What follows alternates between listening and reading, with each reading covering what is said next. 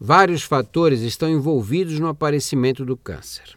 Por enquanto, não há muito que lutar contra as mutações genéticas, sejam elas hereditárias ou adquiridas. Mas há fatores que podem ser evitados. O primeiro é o fumo. Cerca de um terço dos casos de câncer diagnosticados no mundo são causados pelo cigarro, que contém mais de 50 substâncias cancerígenas. O abuso do álcool é outro fator evitável, uma vez que está ligado ao surgimento de tumores de fígado, esôfago e nos órgãos da cabeça e do pescoço.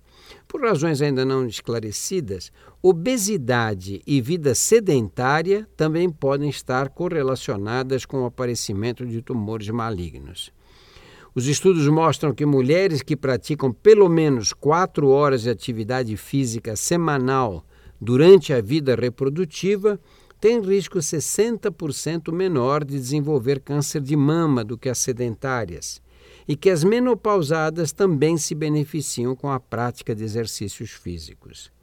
A contaminação por fungos, que se desenvolve em alimentos estocados em condições inadequadas, alguns vírus, como o HPV, o papilomavírus, os retrovírus e os vírus da hepatite B e C, Algumas bactérias, agentes químicos e radiações são fatores que podem provocar o aumento, o aparecimento de células malignas e que podem ser evitados na grande maioria dos casos.